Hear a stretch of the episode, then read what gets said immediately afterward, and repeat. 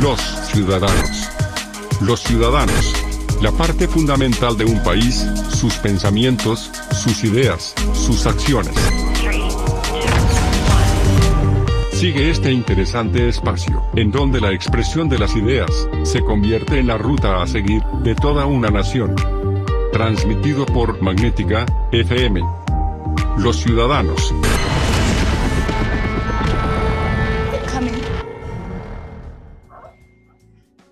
Hola, ¿qué tal? Muy buenas tardes. Sean bienvenidos a un programa más de Los Ciudadanos. Mi nombre es Raquel Pérez Mendoza y como siempre le agradezco que nos acompañe de lunes a viernes en este espacio que como siempre le decimos está diseñado por y para usted.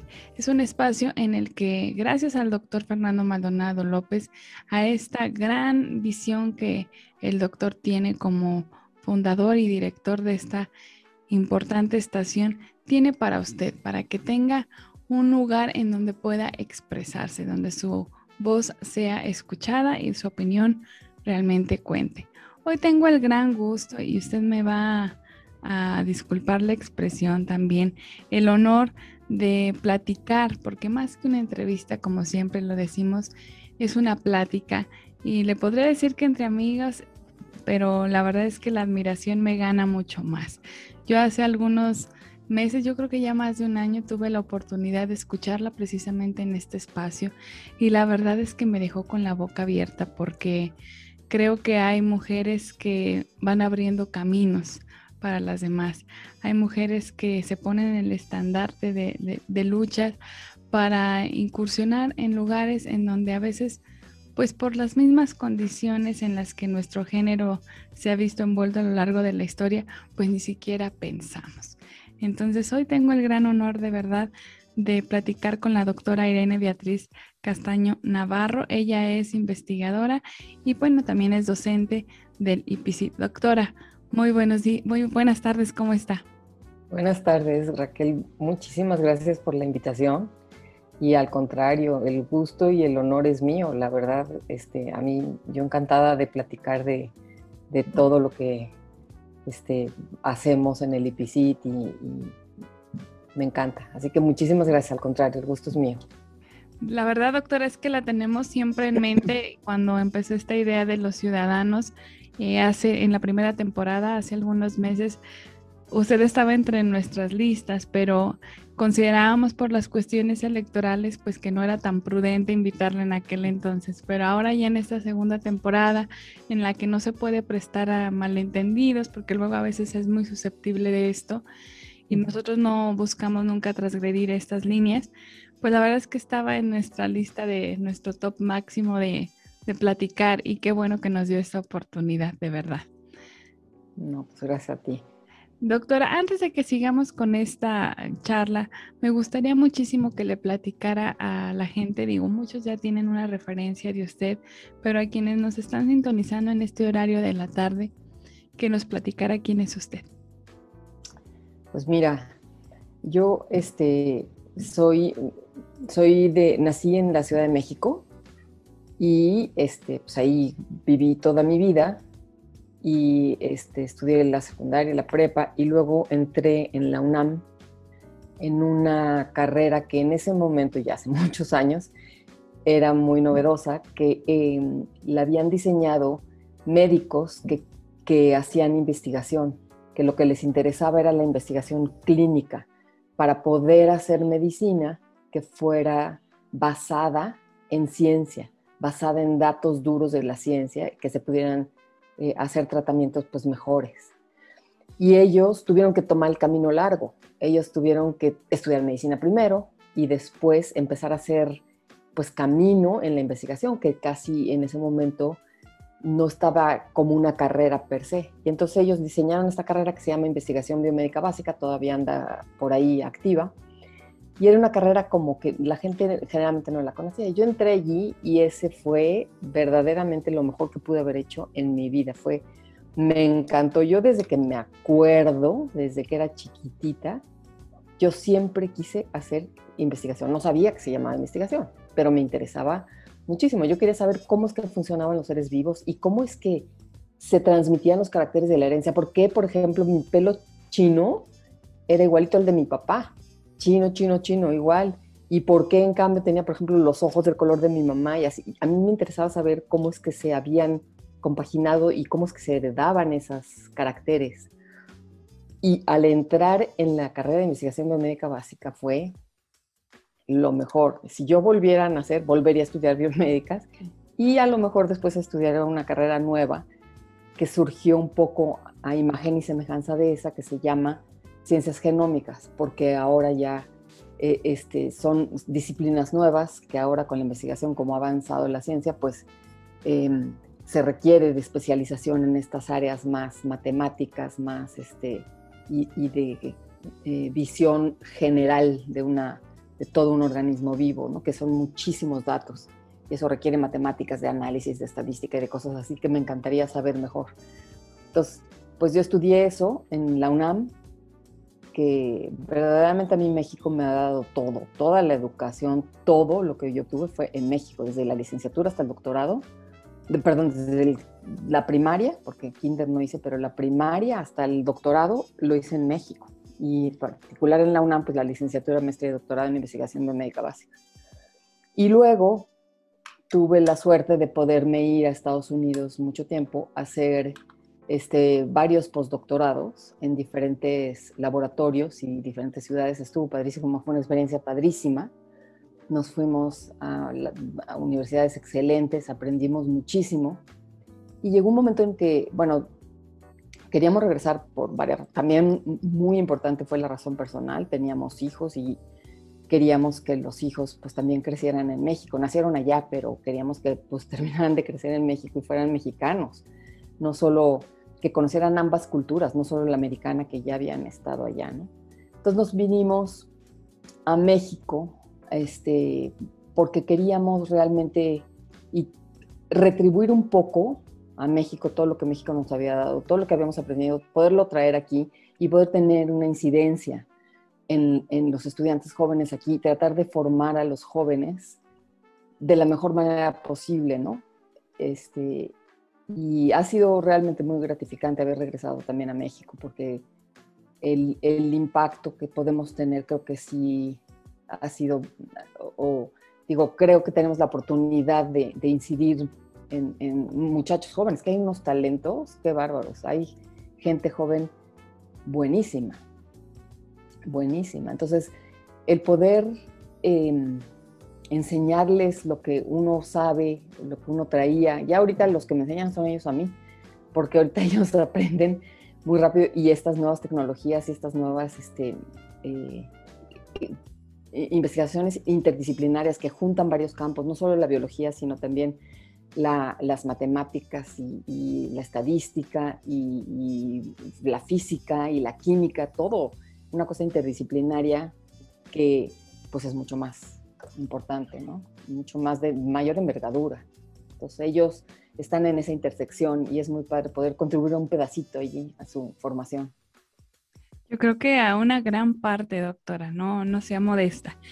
Algo muy importante que, que, a mí me gustaría preguntarle es esta diferencia, usted que ha tenido la oportunidad de pues tener esta interacción académica en dos países diferentes. ¿Cuáles son las comparaciones o cómo usted vislumbra esta parte académica? Pues mira, en, México, justo te acabo de decir, ¿no? Hay gente buenísima, hay grandes talentos y gente muy trabajadora, muy entusiasta. Es padrísimo. Y los jóvenes, a mí me encanta trabajar con jóvenes porque pues me transmiten esa energía, esa cosa, ¿no? Es, es este, hay gente súper talentosa y, y, hay muy buenas escuelas porque, porque hay gente muy bien preparada que puede eh, enseñar a las siguientes generaciones. Entonces, en ese lado, no, yo creo que estamos súper, súper bien, tenemos un gran talento. Pero lo que nos falta aquí, pues, es un apoyo a la ciencia.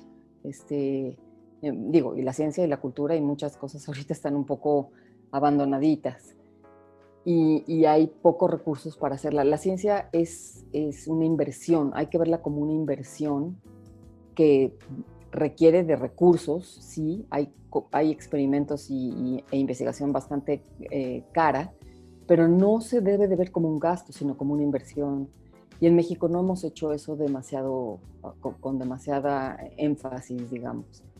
En Estados Unidos lo que tienes es que sí hay este, institutos, sobre todo ahora, por ejemplo, están haciendo, ahora que es tan evidente la importancia de la ciencia, están impulsando mucho en, Estados Unidos y en Europa, ¿no? Pero en Estados Unidos que yo viví, en todas las universidades había mucho apoyo a la, a la ciencia y la gente, este, pues todas las personas estaban, por ejemplo, la percepción de la sociedad era muy positiva hacia los científicos. La gente decía, no, pues un profesor sí es alguien a quien respetan, a quien... Aquí luego falta mucho que, los, que la sociedad en general aprecie la importancia de la ciencia. También es en parte que luego los científicos andamos ahí metidos en, nuestras cosas y no nos preocupamos mucho por salir a la calle y divulgar y este, lo que estamos haciendo, ¿no? Muchas veces hablamos y no nos preocupamos porque la gente lo entienda cuando nosotros estamos manejando términos que no todo el mundo tiene por qué saber, ¿no? Claro, pero es que imagínense, o, ah, es como dicen en mi pueblo, o cargo la Virgen o trueno los cohetes, digo, a veces es, es complicado, doctora, porque pues es, una, es un doble esfuerzo de, voy a utilizar la palabra traducir, porque de pronto es ponerlo en otro lenguaje de divulgación que es mucho más complejo. Sí, sí, es cierto. Y, nosotros luego tampoco hacemos el esfuerzo así para, para tratar de transmitirlo que lo entienda, porque no es que sea complicado, pero tú manejas términos que, luego das por supuesto que la gente entiende, y pues no, ¿no? Es como si a mí me habla un ingeniero de no sé qué circuito, pues no entendí nada. Entonces, sí, tiene, sí tenemos que hacer un mejor esfuerzo para eso, y eso sí es muy importante porque además despiertas vocaciones. Si tú le hablas a un niño chiquito, a mí me, me ha gustado, me han invitado algunas, algunas veces a dar eh, algún seminario de lo que yo quiera, me dicen, de lo que tú quieras platicar a niños de primaria, de niños de 7 a 10 años. Es padrísimo. Las que más me he divertido es con ellos, porque les pongo, por ejemplo, pues diapositivas de, no sé, un perro. Y les digo, bueno, este perro, su, cualquier cosa, ¿no? Les muestro que este perro es muy diferente de un ser humano, aparentemente, pero si nos vamos a los genes no son tan distintos. Este, y entonces los niños empiezan a preguntar y me platican que si los perros de su casa, que es padrísimo. Y yo creo que hay niñitos allí que no se les había ni siquiera ocurrido, tal vez, pensar en algo científico para, para ellos, para estudiar después, ¿no? Y a mí me late que alguno de ellos dijo, ah, pues qué padre, porque preguntó que si podían regresar, que si podían ver en un microscopio, que unos niñitos allí, de, pero de ocho años, ¿no? Entonces, tú al tratar de divulgar lo que haces, yo creo que sí despiertas vocaciones. Sí, indudablemente. O sea, creo que a veces están muy poco al alcance de estas nuevas generaciones, hasta algunos oficios, ¿no? Sí. De pronto hay cosas a las que ya no, ya no accedemos. Yo ah, hago el ejercicio a veces con algunos sobrinos y les digo, miren, estos se llaman cassettes. Y ellos, ¿y, y, ¿y, dónde se les pica para que suene? Y yo, no, o sea, se tienen que meter a una grabadora, ¿a una qué? ¿Y dónde se pone o cómo? O sea, y, en el coche cómo lo escucho y son cuestiones también culturales, pero también hay veces que no, no acercamos las cosas a los niños, ¿no, doctor? Sí, sí, es cierto, sí. Sí, es, y, y generacional, ¿no? Porque ahora los niños, bueno, mis, no, no, no, o sea, un niño de 5 años me da 20 vueltas manejando la computadora. Sí, claro. pero como dices, les dices que es un cassette y te dicen, pues, ¿con qué se come?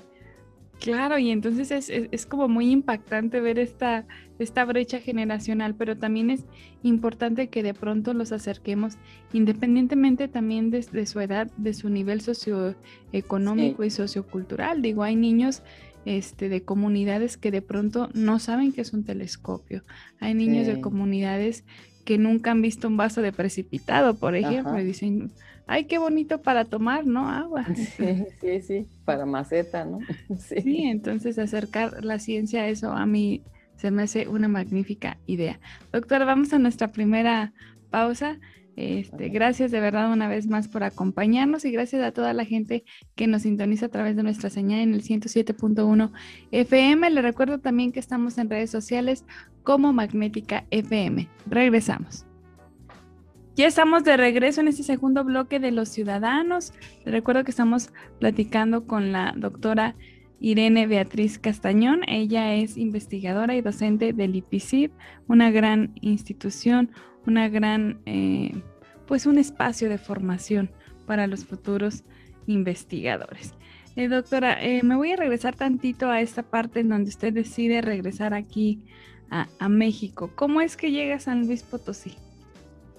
Ay, pues eso fue también una historia padrísima, una suerte enorme, porque cuando estábamos ya pensando en regresar a México, pues teníamos que conseguir a dónde regresar, a dónde regresar a trabajar.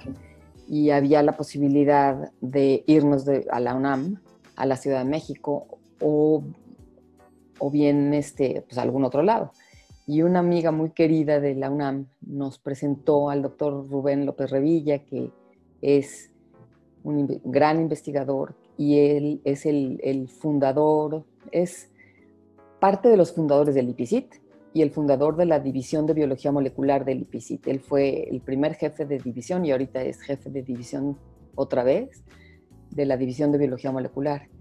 Y ella conocía muy bien a Rubén, conocía su trayectoria y, nos dijo, oye, oigan, este, Rubén está eh, conformando un grupo de, de, biología en el área de biología, biología molecular, este, ¿por qué no lo contactan? Y entonces, pues, de esos regalos de la vida que nos eh, conocimos al doctor Rubén López Revilla y nos invitó a dar eh, seminarios, nos entrevistaron, vinimos, nos parece un proyecto padrísimo el del IPCIT, con esta idea precisamente de la interdisciplina entre diferentes áreas y con esta este, visión a futuro de integrar un grupo de gente de varios lugares fueron buscando personas que, cubrieran el perfil y, pues afortunadamente nos, contrataron y llegamos al IPCIT en el 2005, a principios, en enero del 2005. Y, y, desde entonces hemos trabajado allí y ha sido verdaderamente, es un instituto verdaderamente de excelencia que tiene diferentes áreas, tiene cinco departamentos, divisiones de áreas distintas y, ha sido una experiencia padrísima trabajar ahí, porque como llegamos, no desde el mero principio, ya había empezado, pero llegamos muy cerca del principio, este, entonces tuvimos, pues formamos parte del grupo que, que arrancó la división de biología molecular, ¿no? ha sido un reto grande, pero ha sido muy, muy padre, muy, este, que te entusiasma mucho, ¿no?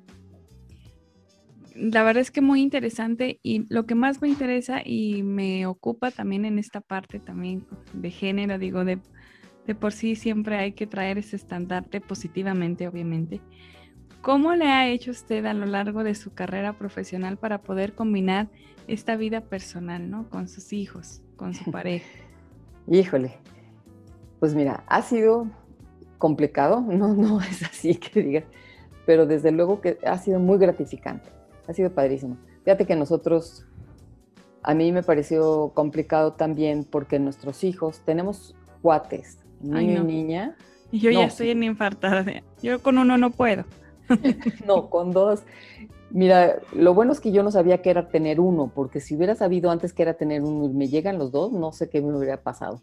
A mí lo único que supe fue dos al mismo tiempo y sí, sí estuvo complicado porque solo, porque además estábamos solos en Estados Unidos.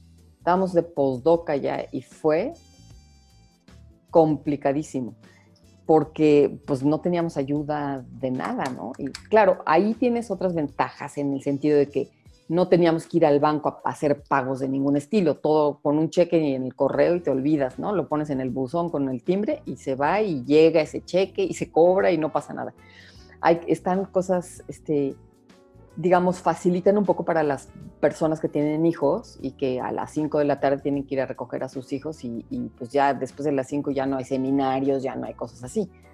Pero, pero fue una cantidad de así fue como, yo me imagino que era como, este, ¿cómo se llaman estos malabaristas que tienen 400 pelotitas ahí levantando y a ver si las cachas? Y, y sí fue, fue un poco complicado por eso, porque pues estábamos los dos solos, pero mira, ha sido muy gratificante. A mí lo que pasa es que me encanta mi chamba. Para mí no es tanto que sea chamba, es, es verdaderamente decir, ay, qué padre, a ver qué va a haber hoy, qué, qué me van a enseñar los estudiantes hoy. Cada día es nuevo, cada día es un detalle nuevo y, y te sientas y, y lo que haces es tratar de entender qué está pasando, porque no es que los experimentos todos salgan perfectos. Es más, la mayor parte de las veces no salen o, no los entiendes bien. Cuando tú no entiendes algo, es porque te falta algo en la, en la imagen. No has completado tu estudio de manera que no puedes interpretarlo todavía. Pero, entonces, y eso es lo que es un reto padrísimo, porque te decir, híjole, pues entonces, a ver, ¿qué no estoy entendiendo? Vamos a ver si es esto, vamos a ver si es esto otro y, finalmente vas acomodando las piezas del rompecabezas y vas entendiendo los procesos, ¿no? Entonces, eso es muy padre. Y, como mi chamba me gusta mucho, pues no era tanto, no era, no era tan difícil en ese sentido. Lo que sí es que, pues, pues también me encantaba estar con mis hijos. O sea, cuando nacieron mis hijos, yo sí me tomé, fue entre postdocs y me tomé seis meses para estar con ellos que no trabajé. Bueno, a ver, trabajé mucho más que toda mi vida. claro. Pero no me pagaban, por eso digamos. Entonces, fue... Sí nos pasa, sí nos pasa.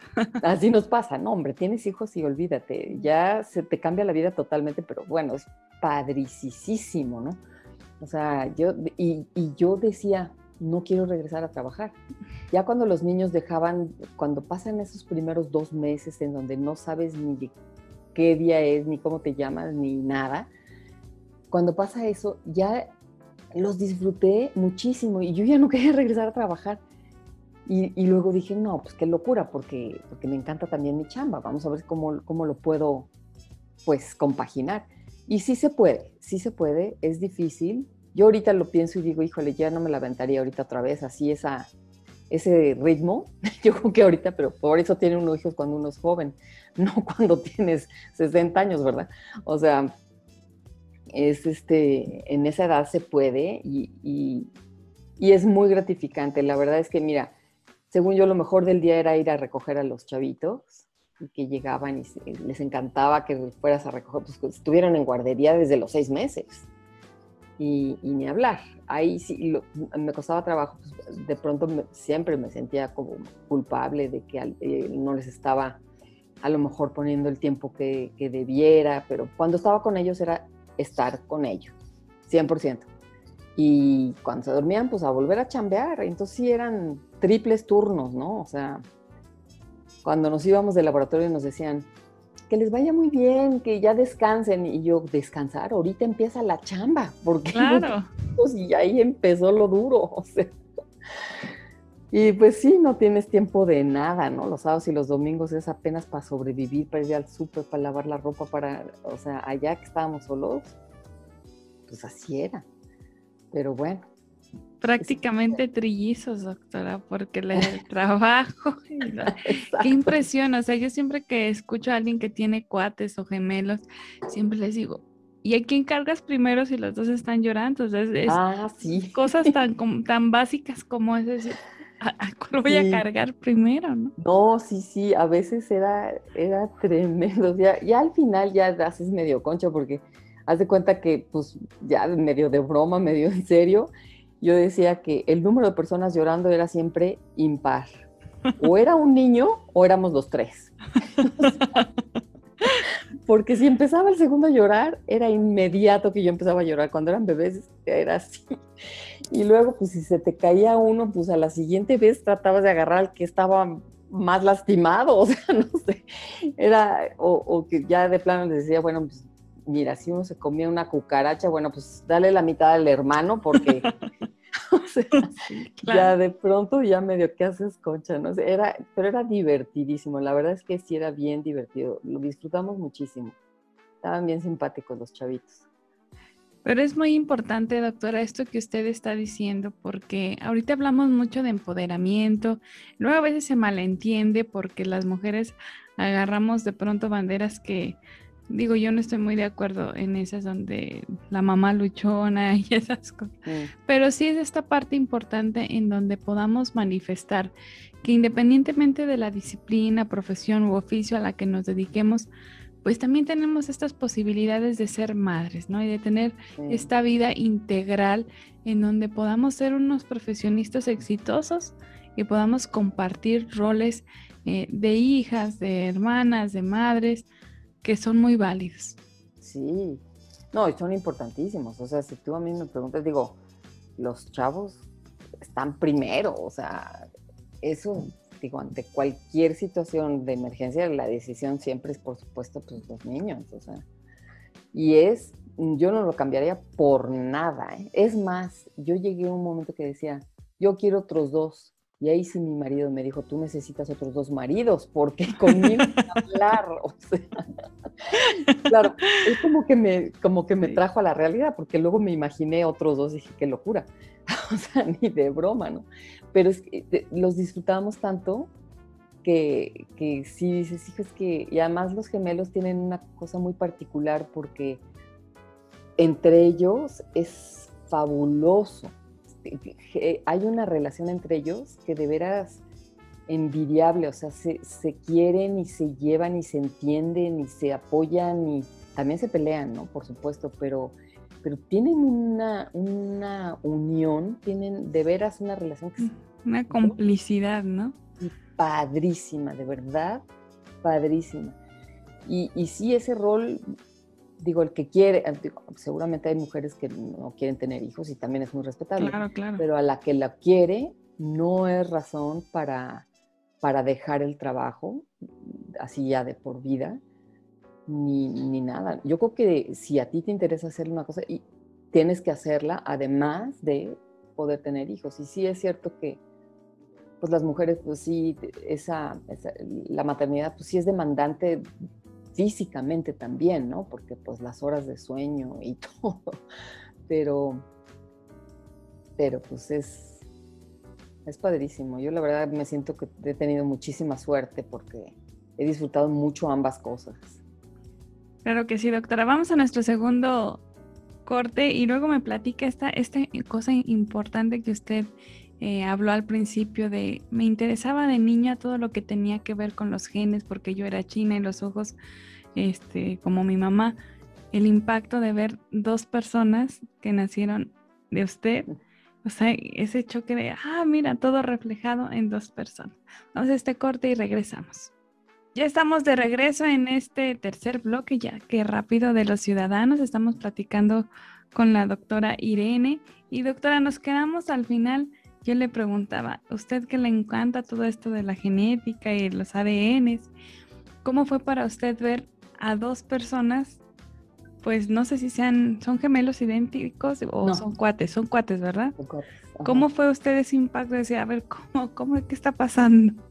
Hijo, sí, es, es una sensación padrísima, porque además luego, a medida que los vas conociendo, ¿no? o sea, cuando nacen, pues los ves y dices, ay, qué cosa, ¿no? Pero a medida que los vas conociendo y vas viendo qué caracteres van heredando, es tan, es tan padre eso, porque ves los caracteres así, por ejemplo, pues nuestro hijo tiene muchas cosas este, así físicamente, si lo ves, físicamente se parece también a su papá, ¿no? Mucho este, el tipo cuerpo, no sé, los ojos a su abuelo paterno, em, en fin, o mi hija, por ejemplo, que físicamente a lo mejor se parece un poco más a mí, pero de carácter se parece a su padre, pero muchísimo también. Entonces, es, es padrísimo, o sea, y todo, sí, yo pienso mucho en pues, cómo se han debido de repartir algunos de nuestros genes de nuestros hijos y de nuestros papás también, porque bien dicen ¿no? que los hijos luego abuelean. Y es que es cierto, muchos caracteres que, que no se manifiestan en, en, la primera generación, sí se manifiestan en la segunda. Y, sí, es, es, bien, es bien interesante, es bien padre. Y luego también, por supuesto, no todo es genética, de ninguna manera. No solo son los genes, sino también cómo es que esos genes se expresan y eso depende mucho del medio en el que crecen y por supuesto la educación, que también es otra cosa, ¿no? Pero es interesante porque en los gemelos, o bueno, cuates, mis hijos es, es muchacho y una chica, este, o sea, tengo, tenemos uno y uno, pero es interesante porque ellos han vivido lo mismo. O sea, no es como hijos de diferente edad que les toca a lo mejor una época diferente de sus papás, sino que ellos han estado pues siempre en la misma situación. Si nos teníamos que mudar de, de una ciudad en Estados Unidos a otra porque cambiamos de postdoc, pues a los dos les tocaba el cambio de la ciudad, el cambio de escuela, el cambio de clases, el cambio de todo, y cada uno reaccionaba bien diferente, ¿no? Entonces ahí ves claramente, tenemos como un experimento en la casa que claramente que la que la, lo que llaman eh, naturaleza versus la educación o la y claramente ambos tienen un efecto. Es muy muy claro cómo tienen un efecto. Y pues no sé, es, es padrísimo. Lo malo es que pues aquí este tiene, está involucrado todo, o sea, no, no es, yo no soy un observador totalmente imparcial, porque pues, son mis hijos, ¿no? Y pues, ahí ya la Y ahí sí no podría ser una gran investigación, y aparte su esposo también investigador, pero creo que debe haber sido fabuloso observar esos fenómenos, ¿no? Sí, sí, fue padricísimo y comentarlo, ¿no? Así es que decía, nos moríamos de risa luego como veíamos cómo reaccionaban al estímulo de forma muy diferente y te dice pues ya cómo son ellos cada uno, pero también pues la influencia del medio en el que se está desarrollando, la escuela, la casa, todo, ¿no? Es muy, es muy padre. Sí, a mí me, sorprende mucho y ya para cerrar esta parte, yo acabo de tener un sobrino y de pronto cuando me lo presta mi hermana, yo de verdad tuve como un colapso y le dije, Dios mío, estoy cargando a mi bebé. Y me dice ella, ¿verdad que es igualito a Fer? Y yo, es, pero idéntico, idéntico. y yo estoy impactada ahora revisando fotografías y ya hacemos ese ejercicio, mi hermana me manda una foto, le digo, ahí te va la, foto de réplica. Dice, es que no puedo creer que sean iguales, o sea, son igualitos. Y de pronto pues yo veo a mi hijo y digo, es que se parece muchísimo a mí, pero luego volteo y digo, pero tiene esto del abuelo, esto de manías, ¿no? Que, que, pasan. Pero bueno, es, es, interesante sobre todo en esta área donde usted se enfoca, doctora, analizar estos fenómenos. Algo, muy importante, doctora, que pasó ahora en esta pandemia es que nos tuvimos que reinventar. Y no sé qué tan difícil fue para usted, digo, a quienes tenemos la fortuna de poder dar clase, pues nos gusta mucho el contacto humano, ¿no? El estar sentado al lado con el estudiante y explicándole o frente a él es muy gratificante. ¿Cómo fue para usted sobre todo algo tan complejo como es la ciencia? Ay, fíjate que sí me ha costado un poco, mucho trabajo eso. Sí extraño mucho el contacto. Además, yo soy bastante gregaria. A mí me gusta la gente y me gustan los jóvenes y me gusta interaccionar con ellos. Entonces, eso lo he extrañado mucho, fíjate. Sí ha sido difícil y me doy cuenta, yo, por ejemplo, es muy de, de estar presente en el laboratorio porque tienes que ver las cosas. Entonces, a cada rato, cuando estamos en la oficina, yo ahorita estoy tratando de ir a la oficina, al, laboratorio, pues, unas dos veces por semana trato de ir. Em, en las mañanas o así, a veces voy el fin de semana. Antes me la vivía ahí. Y me sacaban de la oficina, oye, ¿puedes venir a ver este experimento? Sí, sí. Y me levantaba feliz a ver las cajas o ver el gel o ver lo que tuviera que ver. Y entonces eso al verlo así, de veras, y estar así presente, puedes hacer y les preguntas al estudiante, a ver, ¿qué hiciste aquí? ¿Qué fue lo que eh, pusiste exactamente? ¿Cómo hiciste todo? ¿no? Y ese contacto sí se ha perdido, porque a pesar de que, este, por ejemplo, el Zoom, ahorita que estamos ahorita, pues es buenísimo y nos podemos comunicar aunque estemos a miles de kilómetros de distancia, no es lo mismo. Entonces, ese contacto sí noto no solo lo extraño, sino que noto que ha tenido un impacto en el aprendizaje de los estudiantes. No se aprende igual, porque, pues no sé, a lo mejor nos falta perfeccionarlo, ¿no? Pero la verdad es que yo he estado ahorita, por ejemplo, varios estudiantes están a punto de graduarse, la semana que entra dos de mis estudiantes se van a graduar. Y he estado ahorita en constantes este, videoconferencias para ver pues, sus presentaciones y, no sé, a, ver dudas, etcétera, ¿no? Revisar escritos que tienen que hacer, desde la tesis hasta otras cosas, un resumen, un informe, lo que sea. Y, y sí lo veo que una cosa que en el laboratorio me tomaba a lo mejor media hora de estar hablando con el estudiante y viendo un experimento o corrigiendo un texto, esto pues me toma tres horas. O sea, mucho más, nos toma mucho más tiempo y además siento que no es igual. Sí siento que falta. Sí, luego de pronto ahora con las caravanas de las graduaciones de, las escuelas, a mí me llamó mucho la atención, doctora, un padre de familia que apunta de nos graduamos y sin hacer tareas, como si la labor del profesor o del docente fuera disminuida porque está a través de una pantalla. Ay, no, al revés, ¿no? A mí me ha costado mucho trabajo montar todo para, por ejemplo, desde el diseño de un examen.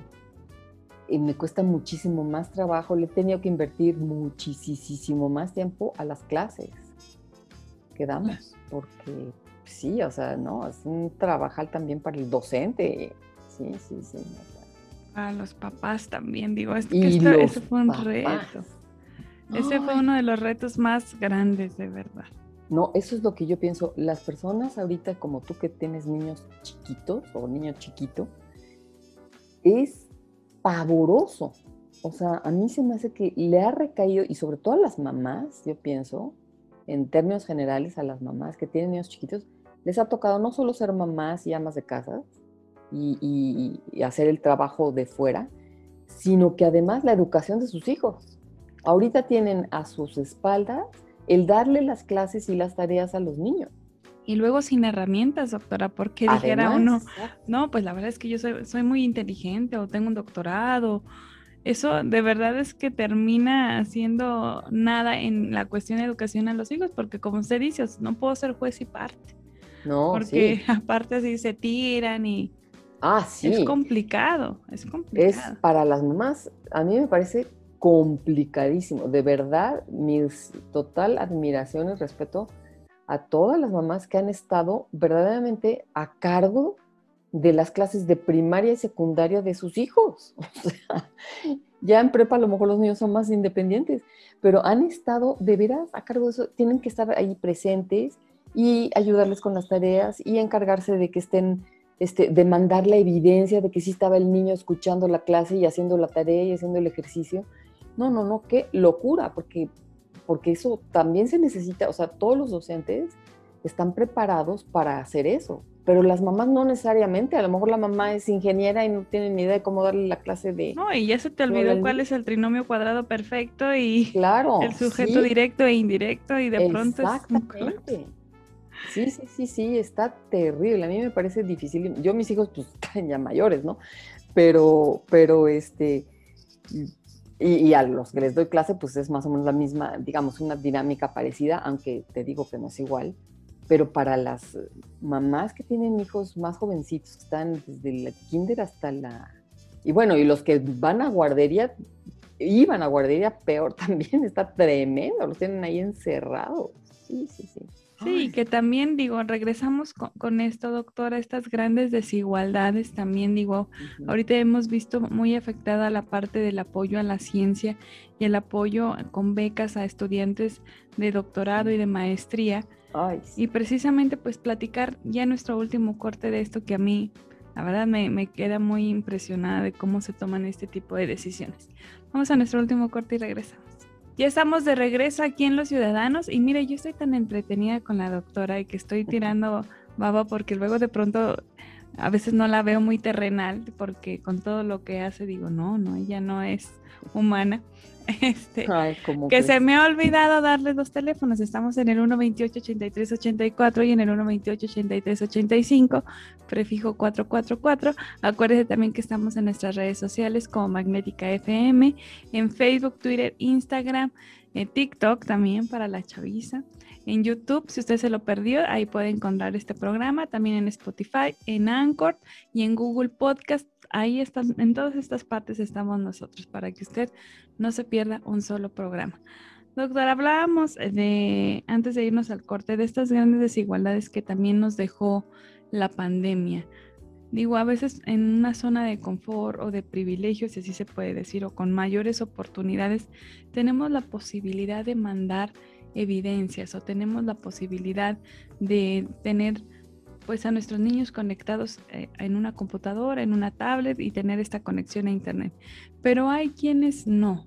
Yo tengo un ejemplo muy claro de un alumno que de pronto un día me habló y me dijo, maestra, la verdad es que ya no voy a estar en su clase, me voy a dar de baja, pero no creo que me cae mal, al contrario, me cae muy bien, dice, pero yo vivo en una comunidad y para tomar mis clases, porque no tengo internet en esta, en esta comunidad, tengo que irme a otra comunidad y en esa comunidad yo tomo clase en un cibercafé, pero el cibercafé abre a las 10 de la mañana. Entonces, ni modo que le diga al dueño, abre a las 7 porque tengo clase de seminario de investigación a las 7 de la mañana. Pues no, no va a pasar así. Y esto, doctora, se replica en todos los niveles, ¿no? En donde los papás, pues, dicen, yo necesito a lo mejor que mi muchacho me ayude en las labores del campo o algunos jóvenes tuvieron que salir a buscar un sustento. Digo, en maestría y en, doctorado, pues algunos también tienen hijos, entonces pues a veces si se disminuyen las becas o no existe el apoyo puntual de estas becas, también perjudica, ¿no, doctora? Ay, sí, qué barbaridad. No, eso es terrible y la pandemia lo ha multiplicado por mil ese problema de la desigualdad porque efectivamente, como de, hecho nosotros, por ejemplo, hay muchos chicos que, que pues, tienen problemas de internet, que no tienen una buena conexión y que ahí andan eh, o que tienen que trabajar. En cierto sentido, para ellos les ha facilitado un poco la posibilidad de poder eh, escuchar la clase después. Nosotros grabamos las clases y les podemos pasar la liga para que ellos la vuelvan a escuchar y, este, atender por lo después cuando están trabajando a la hora de la clase. Pero para la gente, que es mucha gente que no tiene internet, están totalmente dejados de la mano de Dios. O sea, a ver qué va a pasar. Se ha agudizado las diferencias de una manera terrible, ¿no? Y eso va para todo, porque también tienen menos atención médica, tienen pues mayor vulnerabilidad a, contagiarse porque pues no tienen la información correcta, ni tienen los medios, ni, la atención médica en todos los rincones, ¿no? Entonces sí está, es terrible, terrible. Y, desde luego, por ejemplo, también lo que vemos en nuestros posgrados en el IPCIT, que son todos posgrados de muy alta calidad y muy competitivos, pero este, de forma o sea, este, los estudiantes tienen que rendir mucho y em, si no tienen becas, esta es la van, van un par de años o tres años en los que hemos tenido problemas para que los estudiantes tengan beca. Nuestros estudiantes son de tiempo completo, tienen que trabajar tiempo completo porque en el laboratorio porque es demandante esto, ¿no? Este, digo, es de mucho rendimiento de los estudiantes y necesitan estar de tiempo completo, por lo tanto, requieren de una beca, porque pues, si no, ¿cómo se sostienen?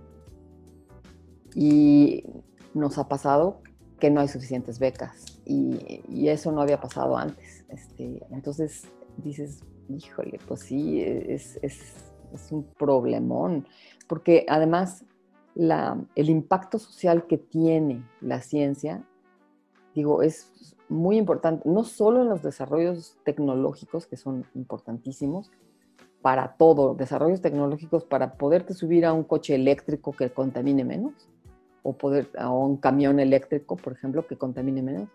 No solo es eso, o, o desarrollos médicos, ¿no? Nuevos equipos que te diagnostican cualquier célula que se vea maligna, por ejemplo, que te la diagnostica inmediatamente y tus posibilidades de tratamiento son mejores.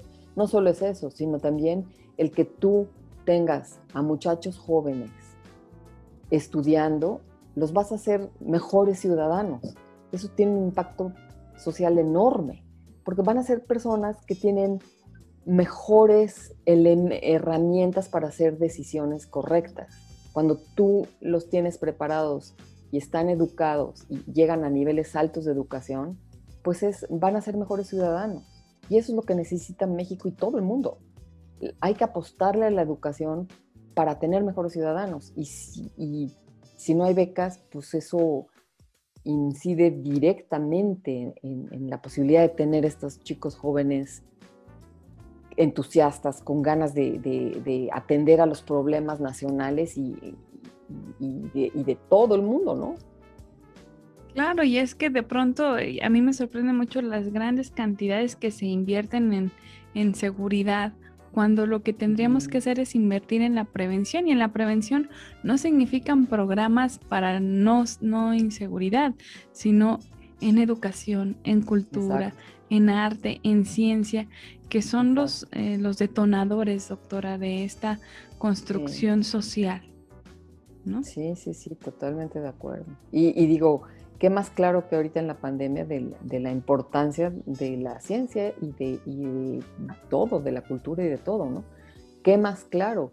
Digo, es, es realmente inaudito cómo en un año, en menos de un año, se desarrollaron unas vacunas que funcionan muy bien, que verdaderamente es lo que nos va a sacar finalmente de la pandemia, siempre y cuando se vacune a todo el planeta, ¿verdad? Que eso es otra, la desigualdad entre países, de los niveles de vacunación, pues es terrible y hasta que no haya una población, no, toda la población del planeta, el 90% de la población del planeta vacunada, no se va a lidiar con esto, o sea, no se va a quitar este virus de aquí, hasta que no tengamos de verdad a un porcentaje altísimo, pero de todo el planeta. No es de que en Estados Unidos ya están todos cubiertos y en México tenemos a la mitad cubiertos o el 30%, y luego nos vamos a otros países más pobres y, no hay ni 5%, nos vamos a algún país de África y ni 5%, pues eso es una fuente de contagio y no solo de contagio,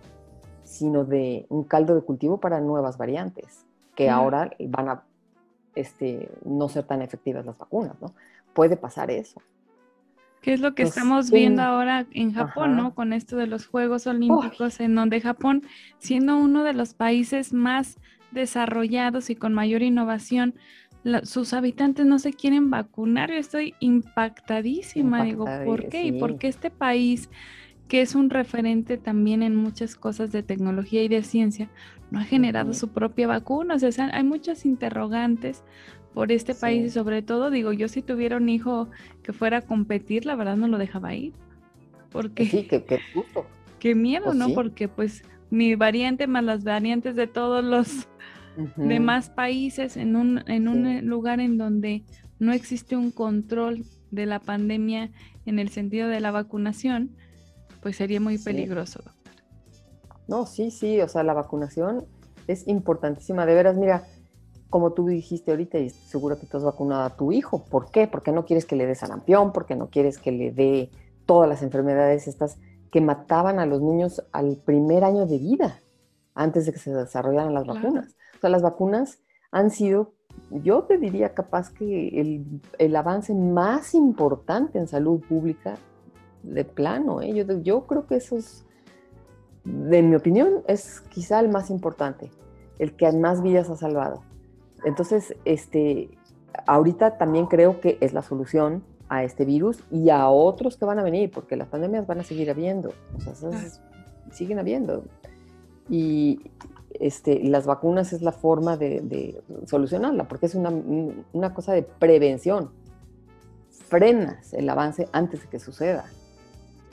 Y ojalá que de verdad tomemos conciencia, porque hay Digo, yo por ejemplo con mi niño, mi niño es autista y de pronto alguien me dijo, es que es por las vacunas y me regalaron un, libro y leí, empecé a leer ese libro y cuando llegó a la parte de el mito de las vacunas que generan el autismo, dejé de leerlo, dije, esto es una charlatanería, ¿no? no, no, no, puedo creer en eso. Mira, este, fíjate, quizá vale la pena nada más decir esto. El artículo, hay un artículo que tuvieron que retractar en el que una persona dijo que estaban ligadas las vacunas con el autismo. Y ese, esa persona, eh, o sea, le quitaron, era un médico que le quitaron su licencia porque no era cierto. No había ninguna correlación. Es como decir, cuando llueve, se este, aumenta el, coronavirus, por ejemplo. Pues no, no tiene, o, cada vez que sale en la tele, este, pues no sé quién, cantante, Luis Miguel, cada vez que sale Luis Miguel, aumentan los casos de ahogados en las albercas públicas. No tiene nada que ver. El que haya una correlación no quiere decir que eso lo causa. la causa, claro. O sea, el que haya una correlación de que aparecen al mismo tiempo, pues no tiene nada que ver, ¿no? O sea, es como si, te digo, es como esa comparación. Y esa fue la relación que hizo, una relación de ese estilo hizo en ese artículo, lo tuvieron que retractar y le quitaron la licencia, fue verdad. El problema es el efecto que eso causó. Hay mucha gente contra las vacunas basados en un dato no real que, que se retractó. Imagínate y han causado un daño terrible. La OMS considera que los movimientos antivacunas es de las 10 causas, amenazas mayores que tiene la salud mundial. Pues son genocidas, ¿no? A pues sí, a mí me lo parece. Y sí, y, sus argumentos son completamente ilógicos. O sea, te dicen, ay, te va a dar un coágulo. Bueno, ¿cuál es la frecuencia de coágulos en la población general? Pues es igual o más alto. ¿Cuál es la frecuencia de coágulos en personas que fuman? Pero a lo mejor 100 veces más alto. ¿Qué tiene que ver otras condiciones diferentes. Claro, claro. Doctora, ya se nos acabó el tiempo. Qué rápido. nos podríamos quedar hablando toda la mañana. Y la verdad es que no, yo no me cansaría de, de verla y escucharla y cada día que escucho cuando tengo oportunidad de, oírla que aparece usted en Sinapsis Libre, de verdad digo, ay, la doctora Irene, soy declarada su fan. Pero bueno, doctora, muchísimas gracias a nombre de Magnética y como siempre, pues este es su casa. Al contrario, muchísimas gracias, un gusto y gracias por la oportunidad de platicar, una charla muy a gusto. Gracias, doctora. Que tenga muy bonita tarde. Que también a todas las personas que nos están viendo y que nos hacen el favor de acompañarnos de lunes a viernes, les deseamos que tengan una muy bonita tarde y recuerden que quédense con esta señal, la señal de magnética 107.1 FM. Muy buenas tardes. Hemos escuchado las ideas, sentimientos y propuestas de un importante personaje de nuestra sociedad. Te esperamos en Los Ciudadanos por Magnética FM